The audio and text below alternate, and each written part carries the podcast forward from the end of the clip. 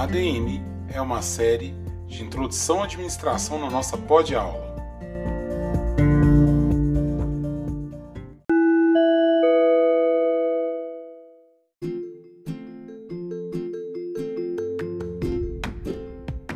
Sejam muito bem-vindos, meus caros ouvintes, alunas e alunos, a mais um episódio da nossa série ADM, né, aqui dentro do nosso podcast Pod Aula. Tema de hoje vai ser em meio à selva da teoria de, das administrações.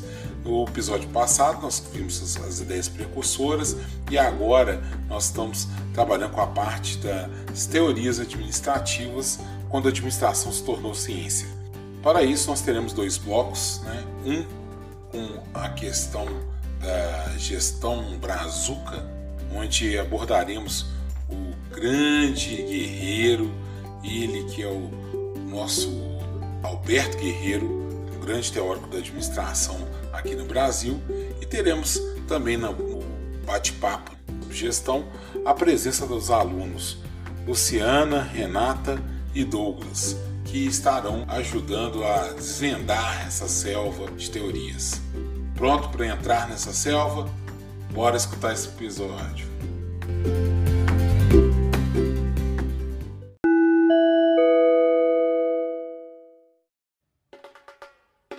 Gestão Brazuca maneira brasileira de se administrar.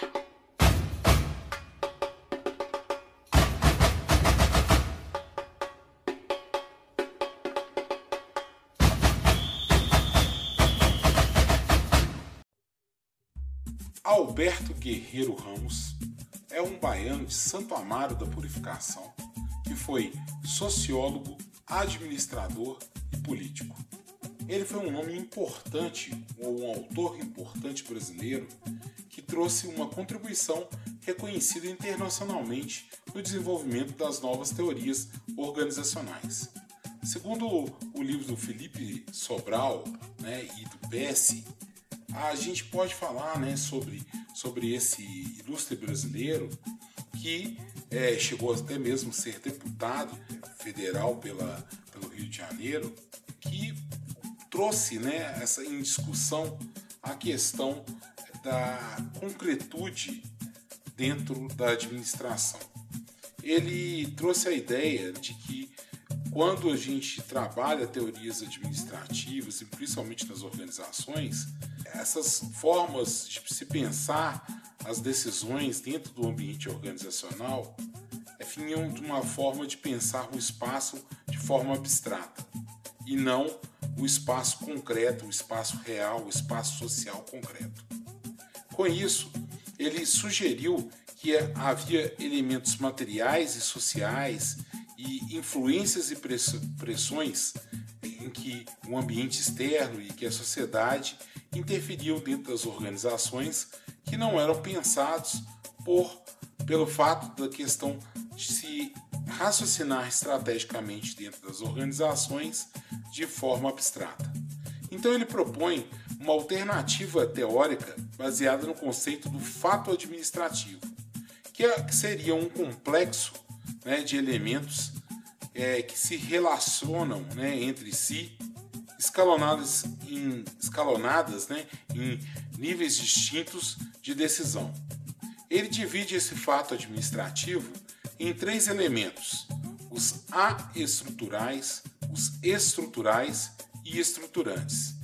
Como elementos aestruturais, ele se referia às condições materiais de trabalho, à força de trabalho propriamente dita e às atitudes individuais e coletivas.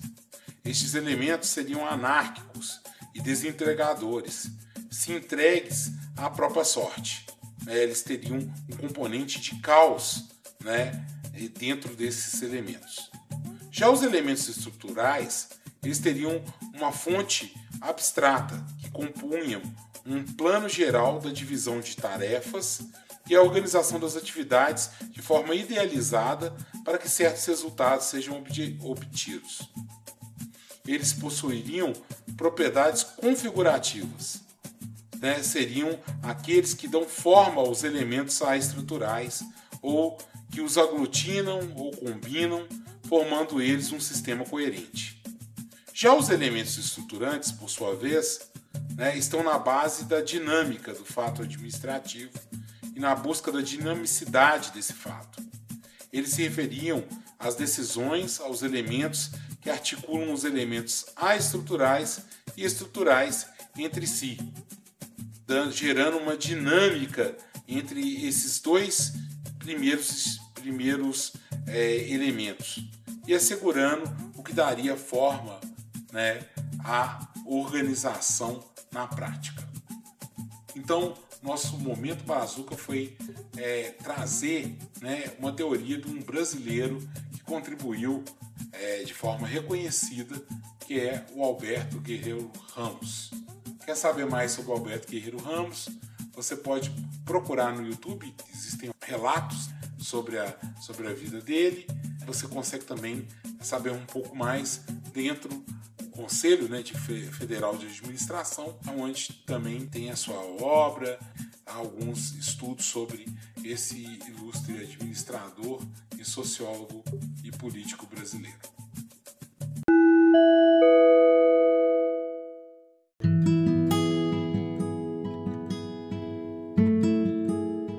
Bate-papo sobre gestão.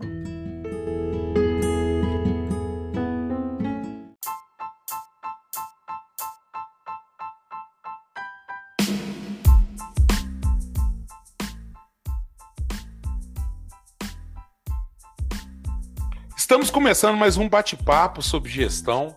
Né? O tema hoje é, é, as teorias administrativas, então é, botamos essa forma instigante em meio da selva das teorias administrativas por causa da questão do emaranhado né, das teorias administrativas, uma atropelar a outra, uma influenciar a outra, e esse emaranhado é, é o que a gente vai tentar trazer aqui de forma mais acadêmica, mais sistemática, mais classificatória, e aqui nós vamos fazer uma conversa, né? Uma conversa é, tentando abordar né, de modo superficial sobre a questão da, das teorias administrativas. Eu estou aqui com três alunos que vão me ajudar nessa conversa.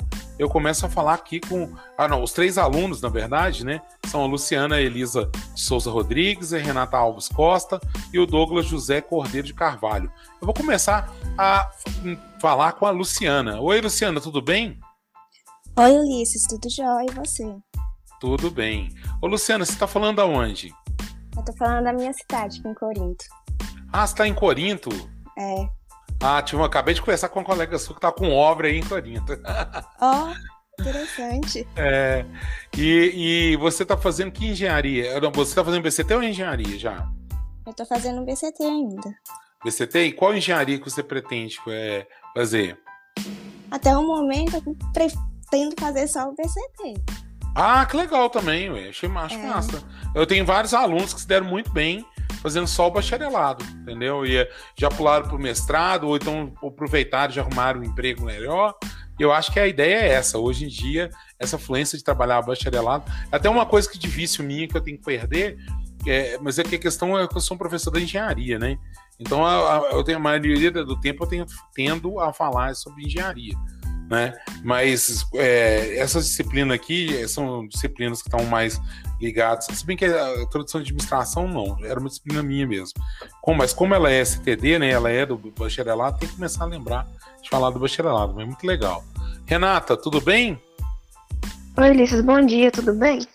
Tudo bem, você fala bom dia, não quer bom dia, boa tarde, boa noite, boa madrugada. É, é assíncrono, é assíncrono o episódio, as pessoas podem escutar a hora que elas quiserem. É, ô, Renato, você é, tá falando aonde? Eu tô falando de Diamantina. Mas você é de Diamantina? Não, eu sou de Corinto, na verdade. Ah, também é de Corinto. Eu hoje. Também sou de Corinto. Essa disciplina nós temos aluno de Corinto em peso.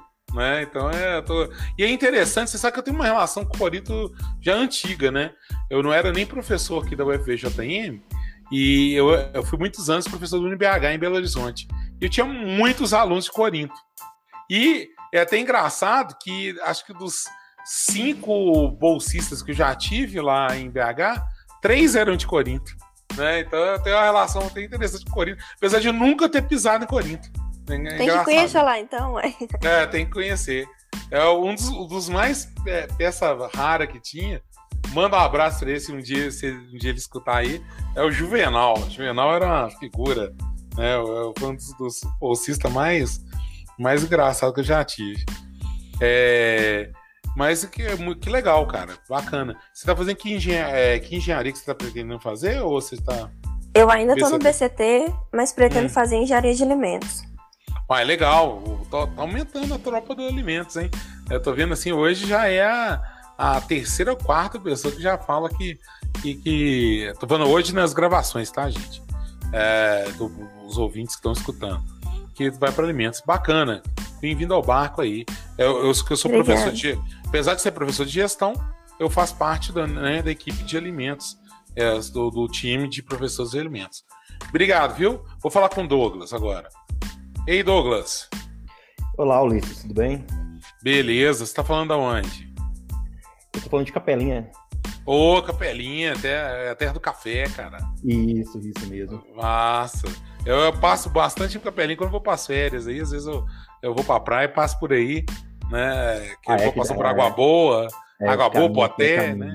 Isso, isso, é o caminho né? por aqui. E eu sempre paro, isso, eu sempre paro naquele post, naquele postinho lá do, do que tem o. Que não tem a loja de conveniência da, do BR lá, né?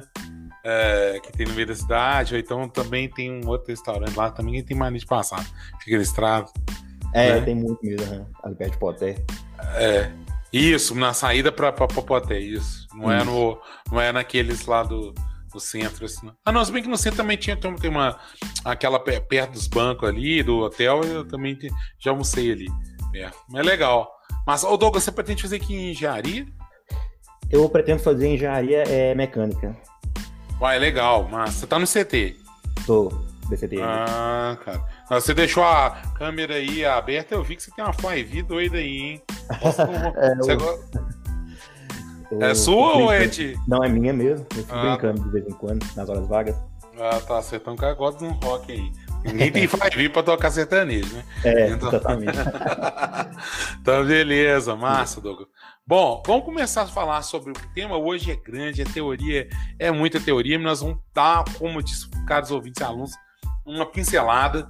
Nós temos no nosso ambiente virtual para os alunos uma, uma, uma, uma, como eu falo, bem estruturado, um, um mural com vários artigos, com vários capítulos de livro que vão ajudar, né? É, e vídeos também que foram cotejados e selecionados no, no, no YouTube para a gente é, conseguir ter uma, uma ideia mais ampla. E aí, aqueles que desejar, né? Assim, o desejar, podem, podem é, ter acesso a esse material. Né? E aos ouvintes, aí eu fico só assim, é, o material é bem, é bem batido, tem bastante no YouTube, tem muito fácil acesso né, de achar é, material sobre esse, esse tema. Então a ideia aqui é discorrer para a gente ter uma noção né, de como essas teorias tiveram um avanço e tiveram uma evolução. Tá certo? Bom, gente, quem quer começar a falar sobre a escola da administração científica? Tem alguém que gostaria? Douglas já abriu o microfone e manda ver. Os princípios do, de Frederick Taylor, né? Tem, Isso. São quatro. Que é a escola. É, a, a clássica, a do comportamento, o pensamento sistêmico e a escola contingencial. Não, não, não. Eu tô querendo falar sobre, sobre administração científica. Administração científica? Isso. É. Que é a organização do trabalho, racional do trabalho. Renata, você abriu. Renata já abriu, peraí, Douglas. É a do Taylorismos, né? Isso.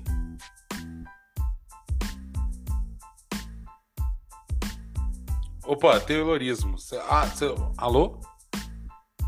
Caiu, gente? Opa! Gente. Oi, tô aqui. Ah, tá, tá aí? Oi, professor, é, tô... voltou, desculpa. Isso, ah, tá bom. É, porque às vezes cai mesmo. É, sobre Taylorismo, alguém viu a questão da organização racional do trabalho? Do Taylor? É os Ele cronometra. Oi? Vou deixar a Renata, depois você vai, Douglas. Ah. Ele, no caso, cronometrava o movimento dos trabalhadores, certo? Ele dividia as tarefas. É, Isso. Chamava elas de unidades básicas do trabalho. Ele analisava essas unidades, né, que ele chamava de unidades básicas, e procurava entender a melhor forma para executar e para combinar é, essas tarefas de uma melhor forma. Isso. O Taylor, ele, ele, ele inaugurou a, a ideia da, da, da ciência da administração, né? E, e, e, ele te, e ele tinha essa obsessão pelo que a gente chama de tempos e movimentos.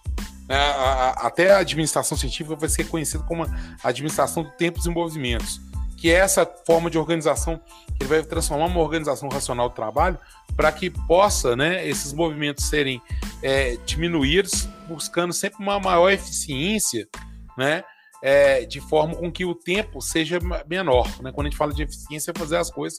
Nossa, que menino eficiente! O que nós estamos querendo falar? Que menino que entrega as coisas mais rápido. Né? Nossa, como é rápido, né? As coisas que ele entrega. É, quando a gente fala eficácia, na administração a gente tem a, a, aquele conceito de falar assim: como é melhor executar as coisas. Entendeu? Vou pedir para Renata desligar o microfone, então a gente fica é. É, dando o um negócio. Ô, Douglas, você iria falar alguma coisa sobre a organização racional do trabalho? Não, não, era só voltando no assunto que você falou sobre eficácia e, e, uhum. e rapidez, que geralmente eu vi um negócio assim, né? É, um cara fazendo uma entrevista de, de emprego, e, uhum. e o entrevistador falou: Eu vi que você é muito rápido em cálculos, então quando quer 7 vezes 8? E ele, 100. Não, não, não mas tá errado. Não, mas, sim, é, é, mas eu fui rápido. Uhum. É, mais ou menos. Isso é uma piadinha, né? Do, uhum. Pra facilitar. Mas é isso mesmo, porque ser rápido nem sempre quer dizer o melhor. É, eficaz. É, é, o eficaz, né? Assim, ser eficaz a, a forma de, de conduzir, né? Então, às vezes, a gente precisa de aliar as duas coisas. E, e aí, o que acontece? A administração surgiu desse jeito com, com, esses princípios, né? Começou, começaram a organizar o trabalho em torno de tempos e movimentos. E o Taylor, ele, ele, ele vai ter essa, essa figura, né? Do, do, do dessa obsessão por tempos e movimentos, que é uma coisa que vem desde a infância. Eu até botei para vocês uma referência aí, né? Tem um livro que chama Filósofos do Capitalismo, apesar do nome ser meio, meio nada a ver assim, mas ele uhum. conta essa história de, da, do, dos pais da administração. E aí é interessante que tem a história do Taylor, né? O livro que acaba que é, é interessante porque ele conta a história do Taylor e mostra que ele já era desde criança muito obcecado por medir coisa, por cronometrar as coisas. Ele, ele teve uma infância muito é, elitista, né, nos Estados Unidos, porque ele tinha essa ascendência inglesa forte e aí ele estava em escolas de alto padrão. Ele é um engenheiro, né? A administração foi ela surgiu das, de engenheiros mecânicos, né? Tanto, tanto o Taylor, que era nos, no, nos Estados Unidos, quanto o Fayol, na, na, Henri Fayol, na, no, como é que fala? Lá, lá, na França, né? Que são engenheiros é, tentando melhorar essa forma de produtividade, de organizar o trabalho para que as, a unidade Fabril produzisse mais. Né? É, o, e o Taylor, ele teve um, ele tinha uma predileção, igual a gente tem com futebol, o esporte de elite na, na, na Inglaterra é, é, é, o cricket, né? É aquele bente altas que a gente gosta de jogar, né? Eu sempre ouvi cricket... falar sobre isso, mas eu nunca, eu nem sei o que, que é. É, o cricket é um esporte que é igual como se fosse um negócio que você joga uma bola tem que derrubar uma lata aqui, né? Eu tô falando do, do bench alto. No caso, é um, são três gravetos e tem um cara com um taco para responder. Isso aí tem estádio, tem é, o pau quebra entre Nova Zelândia, Austrália e Inglaterra. Tem é, a, Ingl... a Índia tem uma, tem uma seleção de cricket violenta. É um esporte que, que leva a gente para estádio. E o, e, o, e o Taylor tinha mania de pegar o, a padronização do campo oficial e fazer os moleques lá não deixava começar a partida enquanto ele não media tudo, todas as dimensões do campo. Não, agora tá a dimensão padronizada internacionalmente. Então você vê ele o nível. Obcecado, é. É obcecado por tempo, por movimento, por mensurar. Né? Então ele vai, ele vai, ele vai fazer essa questão da organização racional do trabalho. Mas uma coisa que mais marcou a administração científica, científica né, foi o Ford. Luciana, você pode falar um pouco sobre o Ford? É, eu posso foi a parte que eu mais gostei da matéria. Que eu achei hum. super interessante o Ford, porque ele revolucionou a linha de montagem, né? Uhum. Ele criou a, o sistema de produção em massa, que foi a fabricação dos produtos não diferenciados em grande quantidade, que foram as peças padronizadas, e ele fez isso por causa do lançamento dele, do carro lá Que o Henry Ford é o criador da Ford, né? Isso. Aí... Ford T preto, que ele padronizou que todos os carros tinham que ser preto. Sabe por que, que, sabe por que ele fez isso, né? Ah, é para ficar mais fácil, mais barato. Isso. Diminuir o tempo de isso. fabricação. E eu achei super interessante que ele fez isso. Aí depois que meio que a produção estava padronizada, que ele estava fazendo vários carros por dia, ele, ele aumentou o salário dos funcionários e com isso os funcionários poderiam comprar, adquirir o carro dele também. E isso motivou mais os funcionários a trabalhar, porque o carro poderia ser dele. Achei isso super interessante. Sim, e uma coisa que é interessante também é que ele, ele, ele padronizou peça. Entendeu? Tá, ele pegou um princípio que tinha do que surgiu lá na Itália com os venezianos que, e resgatou essa coisa da padronização de peça, que facilitou manutenção e vender peças, né? E hoje em dia até a, tanto que a, a indústria de carros não é nem fábrica de carros, é uma montadora, né? Olha só como é que o cara introduziu essa, essa ideia e, e, e quase os montadores são, têm participação né, das indústrias de peças e hoje tem a tendência, existem montadores que têm, têm como estratégia né, de marketing, tipo a Fiat, que é, é uma, uma, uma uma questão da manutenção, de troca de, de peças, né? É, é, ela é dona praticamente da maioria das fornecedores de peças, né? ela tem fábricas e indústrias de peças automobilísticas e ela tenta influenciar a ter essa questão de troca de peças constante, né?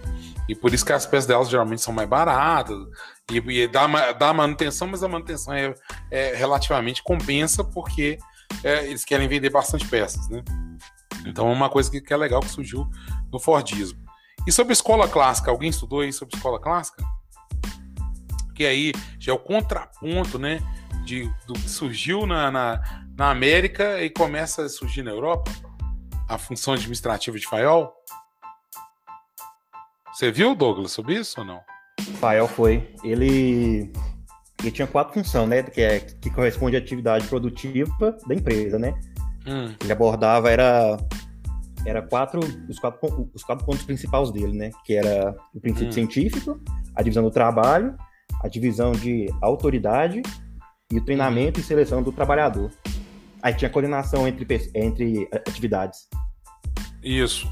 Ele, o, o Fayol, ele praticamente ele definiu, na verdade, a figura da administração em si, né? O Taylor estava muito produzido, estava muito focado no, no, no executor, no trabalhador. Né? Então ele, ele, ele começou a pensar formas, é, pensar de forma administrativa, como tirar a eficiência, como trazer um pouco de eficácia para o trabalhador. Né? Mas, mas, mas o, o, o Fayol ele começou a fazer a forma de organização como um todo, né? Ele uhum. trouxe essa ideia das funções e dos princípios da administração. É meio que uma teoria completa a outra. É. O, o, o Fayol, ele na verdade ele trouxe os cinco princípios da, da administração, que gente, vocês vão ver na primeira, quando, vocês, quando sair a primeira aula, né? É, que eu gravei as noções, os, os, conceitos essenciais. A gente vai falar desses cinco fundamentos que são bem próximos daquilo que o Fayol já determinou, que é trazer ideias de planejamento, de coordenação, que é o que hoje em dia a gente chama de liderança, da ideia de controlar os processos, né? É, de organizar as coisas. Então, é, eu, eu, até trabalhei isso bem no primeiro episódio. Vocês vão, vão, Quem já ouviu aqui, né? Quem está ouvindo aqui já ouviu lá. Quem chegou já nesse episódio pode ir lá buscar. Então, tá sendo explorado isso aí. Eu tive uma conversa um pouco até diferente.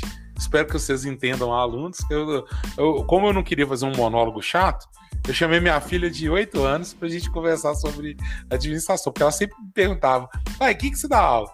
E aí eu aproveitei o episódio para explicar ela. E, e assim foi legal, que ela foi bem, colaborou bastante, foi detalhando. E foi, acho que ficou, ficou um episódio assim, divertido, que é uma criança interagindo, mas com um conteúdo até legal, né? De, de colocar essa parte de, sobre o que é a função administrativa de FAEL. Bom, então o FAEL ele vai trabalhar essa figura do administrador, né? É, é, e, ele, e, ela, e ele vai trazer essa, essa questão dos princípios de planejamento, de preparo do trabalhador, né? De, é, vai trabalhar muito principalmente a parte, quer dizer, de, de trazer, né? A questão de prever, de organizar, comandar, coordenar, né? Controlar. que vai ter vão, vão ter vão ser passivos de evolução, né, que são os fundamentos da administração e que eles buscam, né, é, sempre essa questão de organizar mesmo a, pensar, né, na, na, na, na organização em forma de setorizar as coisas. É, é, esse princípio que, que tem hoje em quase em toda empresa, não só empresa, mas também em organizações públicas, né? Que é dividir as áreas, técnica, comercial, financeira, né? contabilidade, administrativa. Então, é, o FAIOL teve uma, uma, importância muito grande nessa construção. Né? É, o Renata, você viu sobre a escola burocrática? Oi, vi sim. É, ela tem três características principais, né? Que seria a formalidade, a impessoalidade e o profissionalismo. Isso. Ela trabalha com essa questão do que é a burocracia, né? A, a burocracia, a gente, qual é a nossa visão normal da burocracia? A normal que a gente tem.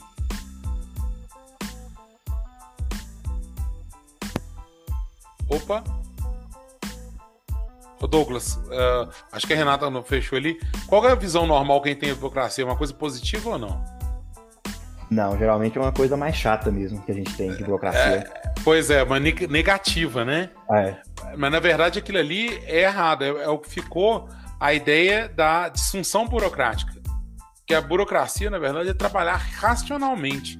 É a ideia de trazer aqueles princípios burocráticos, né? Que é da impessoalidade, né?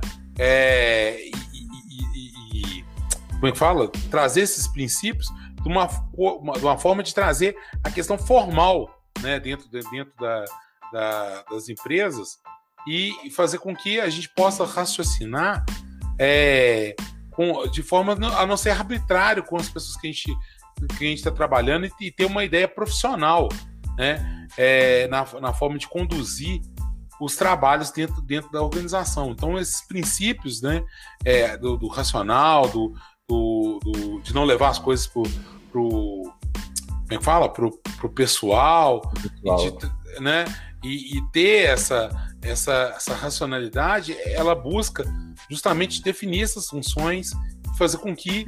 E, seja... né, a, a, a responsabilidades de especialização de cada trabalho, né? Uhum. Hierarquia e... de relação pessoal.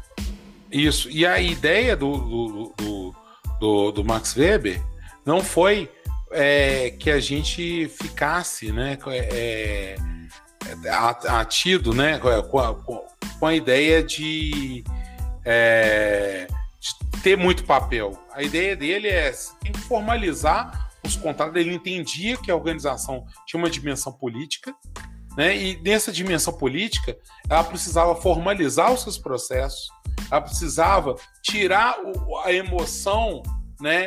É, a emoção muitas vezes de é, evitava com que a, a, os processos dentro das organizações fossem mais justos e com isso buscasse né, uma autoridade que desse um profissionalismo né, é, dentro das funções dentro da organização. Então é para isso que surgiu a burocracia. É lógico que tudo que, que surge, né, ela vai ter o lado bom e o lado ruim. E aí o lado ruim foi o que a forma com que as pessoas aproveitaram desses meios burocráticos para o quê? Para gerar essa questão que a gente, bom, eu gosto mais de citar o exemplo do telemarketing, né? Que é aquela questão do telemarketing é, quando você liga, principalmente no pós-venda, a ideia da burocracia é o quê? É não resolver o seu problema e atrasar cada vez mais a sua, a sua ida a, um, a, um, uma justiça, né? Isso. Então, é, fala, fala, fala e nunca resolve nada. É, então a, isso é a questão da, da, da, da, discussão burocrática, ou então do governo, que quer que tem uma coisa muito autoritária e ele quer, com a morosidade, morosidade de demorar, com demora, demorar os processos, facilitar essa questão de, de infelizmente, né, do suborno, né, de existir a ideia do suborno, de pagar para que se fosse para que fosse liberado as coisas, né, do lobby e tudo. Então, eles utilizam também da burocracia para com excesso de papel, excesso de, de, de, autorização, né, que o que dificulta, né, a, e faz com que a gente perca esses três elementos ideais da burocracia e a gente tem essa visão tão negativa, né, é, da burocracia. Eu vou falar, pedir agora para Luciano para a gente entrar na questão das escolas das relações humanas, Luciano. Você pode, a gente, você pode falar para a gente sobre a escola das relações humanas? Você chegou a ver a experiência de Hawthorne aí? É, então, foi essa experiência que meio que criou a Escola das Relações Humanas, né? Porque ela que mostrou como que os operários é, reagiam às teorias clássicas, que eles achavam que essas teorias, que já foram ditas antes aí, eram meio exploratórias e beneficiavam só os chefes, não a eles. Aí foi daí que começou a Escola das Relações Humanas, que foi Hum. Que foi meio que ver mais o, o, lado do operário em vez de ver só o lado do, do, do chefe, né, do dono da empresa. É, o que acontece é o seguinte, a escola, a escola de relações humanas veio com uma resposta, né? No, olha só, na burocrática fala sobre impessoalidade. Só que o cara não entende que assim, o, o, é aquela questão do pêndulo, né, na vida. Se você vai muito para a questão da impessoalidade, existe uma forma de fazer uma organização totalmente pessoal, né? Ou seja, quanto mais impessoal, você tira a humanidade das coisas. E a organização ela é humana, né? Então o que acontece é o seguinte: o, o que a experiência de Hawthorne vai mostrar é que a administração é uma, uma atividade humana e por, por ela ser uma, uma, uma atividade humana, né? É, a personalidade vai contar demais para a produção, né? É, é, é a, forma com que o trabalho ele é executado é importante. Ah, existe uma toda, apesar de ter uma hierarquia toda colocada de chefe, de organograma, né? Vocês sabem o que é organograma? Não, mas eu já ouvi falar, mas não faço nem o... ideia do que seja. Organograma é aquelas caixinhas que a gente tem, né? É, que a gente vê na, na, na, já viu em filme, e a, e a gente já viu algum, em algumas empresas, onde é que fala assim, ah, fulano de tal é presidente, o outro, abaixo da caixinha tem três caixinhas, que aí, debaixo do presidente tem três caixinhas que são os diretores, abaixo das três caixinhas do diretor, um, uma caixinha do diretor tem, tem um, mais uma ou mais duas de gerente, e assim a gente vai botando a, a hierarquia. Tipo Só que o que... Isso, isso, uma árvore ramificando. Só que o que acontece é que a escola, a escola, é, como eu falo, a escola de relações humanas, ela vai mostrar que essa árvore não é bem aquela coisa do organograma. O diretor tem sobrinho que trabalha como gerente, né? Ou, ou então tem, tem o presidente quer botar o filho dele lá embaixo no chão de fábrica, isso é uma coisa muito comum, né? É, aqui no Brasil não, porque no Brasil nós temos um, uma herança meio, meio é, da forma nossa de colonização, né, o serviço braçal é mal visto no Brasil. Lá, lá fora, no, no, na parte mais da, da, cultura saxônica, né, o trabalho, o, o, trabalho braçal ele não é visto como uma coisa de escravo, igual aqui. Né? Então, é, é ele é até valorizado. Se você, você é um cara que faz, sei lá, mesa bem, ser é valorizado. É, aqui no Brasil, agora está começando por causa de modismo, né? Por causa do, do modismo do do yourself. A galera tá começando a valorizar quem Tem faz. Estereótipo mesmo. É, aqui o quem faz trabalho pesado, né? meu filho não vai fazer trabalho pesado. Eu trabalhei para meu filho ser chefe. Né? Aqui o pessoal o, das camadas populares, o que, que fala? Só tá a diretoria aqui, né? A gente tem aquela é. coisa assim. Lá não, eles têm uma costume, por exemplo, lá, lá fora de botar o camarada. Eu, por exemplo, trabalhei com na Fiat em BH. Nem foi na Fiat, na, era Fiat Alice, que era de construção de, de, de trator. Eu trabalhei com um filho do presidente da Fiat Mundial que fica na Itália. Entendeu? Trabalhando assim, com o mesmo nível. Entendeu? Porque o pai fica preocupado apesar de ser acionista grande e, e, ser do corpo da direção, o cara fica, é, é, é, fica preocupado em ensinar o trabalho, em ele ver as dificuldades. Aí botou já numa, numa, numa uma sucursal que tinha, é, é, que tinha não tinha tanto regalia, que é uma coisa bem específica, que ele ia ver, ter uma noção de choque de realidade. Né? Então eles, eles faziam isso. Por exemplo, o Taylor, que nós falamos é, dele anteriormente, o Taylor foi, começou o gosto dele por por trabalhar né, em fábrica veio de um processo desse. O, o pai dele, é, o Taylor era de uma família de, de advogados nos Estados Unidos, né? E o irmão dele era um advogado bem grande, conceitual, acho que fez até coisa é, no bar, né? Que é a, a OAB deles dos Estados Unidos. Ele tinha um, um papel é, grande lá, é, um posto grande, e, e, todo mundo queria que o Taylor fizesse fizesse advocacia. Mas o Taylor ele, ele gostou demais que ele foi trabalhar numa fábrica do pai. O pai foi nessa de dar o choque. Ó, oh, tudo bem, você é o riquinho que estuda aqui de colégio, que a maioria das, dos americanos hoje não, estuda, não tem acesso a essa educação. Você tem uniforme, tem tudo bom, mas eu quero que você entenda como é que é a vida. Né? Então eles têm essa, essa esse, esse, conceito. E é, dentro disso, o que, que acontece? Nós temos essas relações. Então, olha só, se às vezes lá, lá fora estava trabalhando com um cara que era o filho do chefe. E esse filho do chefe, apesar de ser legal dele botar lá, esse filho do chefe chega lá e reclama: Ó, oh, fulano de tal é chato pra caramba. Não, né? Entendeu? Ou então vai privilegiar, o cara chega lá, bota o filho dele, mas ele fala assim: é, tô dando choque de realidade pro menino, mas vou botar um pouco mais de dinheiro ali no, no setor para ver se o setor dá uma movimentada e ele aprende mais. Exatamente. Tá, tá, certo? Então, ou seja, existem essas relações informais. A mesma coisa, assim, que não precisa ser também, que eu, eu tô botando uma coisa que parece a. a fugiu até o nome do que é a coisa política que o pessoal fala, que tá acontecendo aí do Bolsonaro com os meninos, dele, é. Esqueci o nome. Agora fugiu o nome. Né, dessa disfunção, eu não quero nem trazer essa ideia só dessa disfunção, mas a questão é, você tem cara que é amigo, né? O cara diretor, às vezes, é do time de futebol do, do cara que, que era chão de fábrica, né? Então, é, tudo isso gera uma, uma, Ou seja, existem redes informais de relacionamento dentro da, das organizações. Tá certo? E, então, o que a, o que a escola, a escola é, humana trouxe mostrou que a gente é humano, né, cara? Que a gente não é máquina, não é assim tão controlável assim. E que a gente precisa de condições de trabalho, né?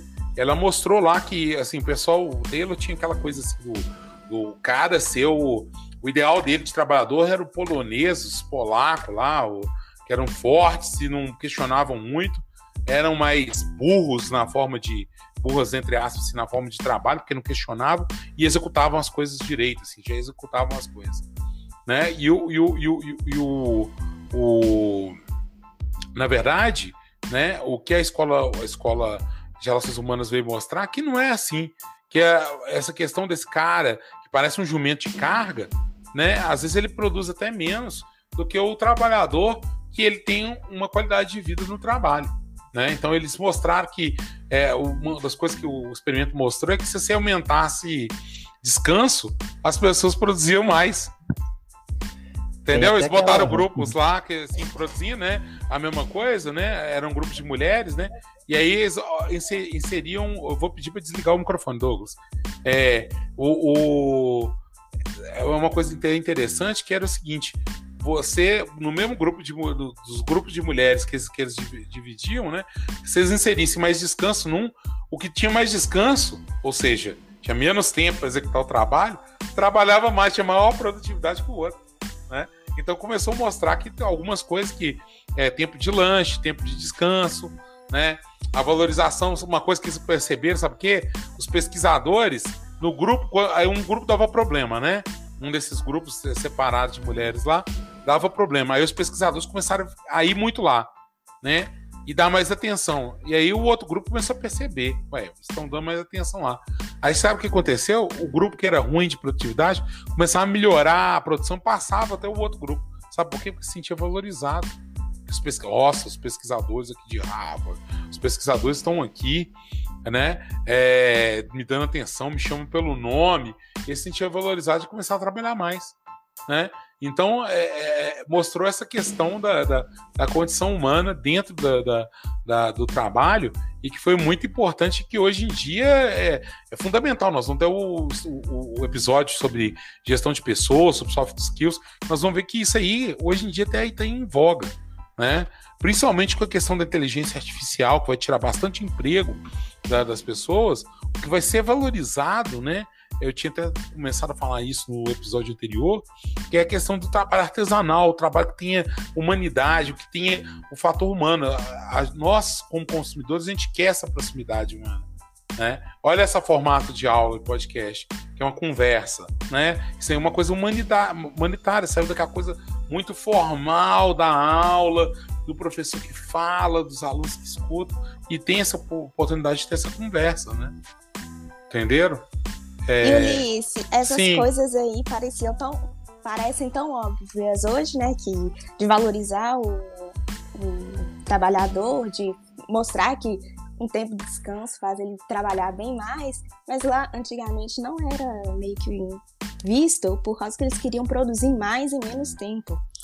Eles Isso. viam os trabalhadores como máquinas e, que tava lá só para levar, é, trazer, né, fazer lá é o produto e não como um ser humano em si, né? Sim, e é, essa questão nossa de ser fácil de ver que você falou é porque é a nossa dificuldade, né? Infelizmente, eu não sei porquê, tá?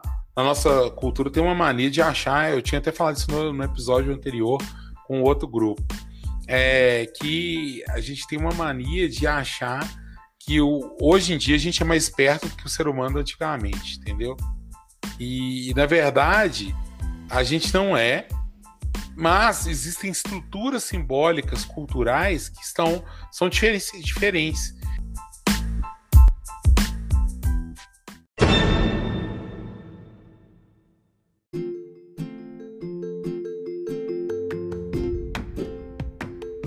Caros alunos e alunos, e ouvintes e demais ouvintes interessados nessa temática. Este foi o primeiro episódio da nossa selva. Existem muitas selvas para desbravar. Para isso, eu te chamo para a segunda parte né, desse tema no próximo episódio. Espero você lá.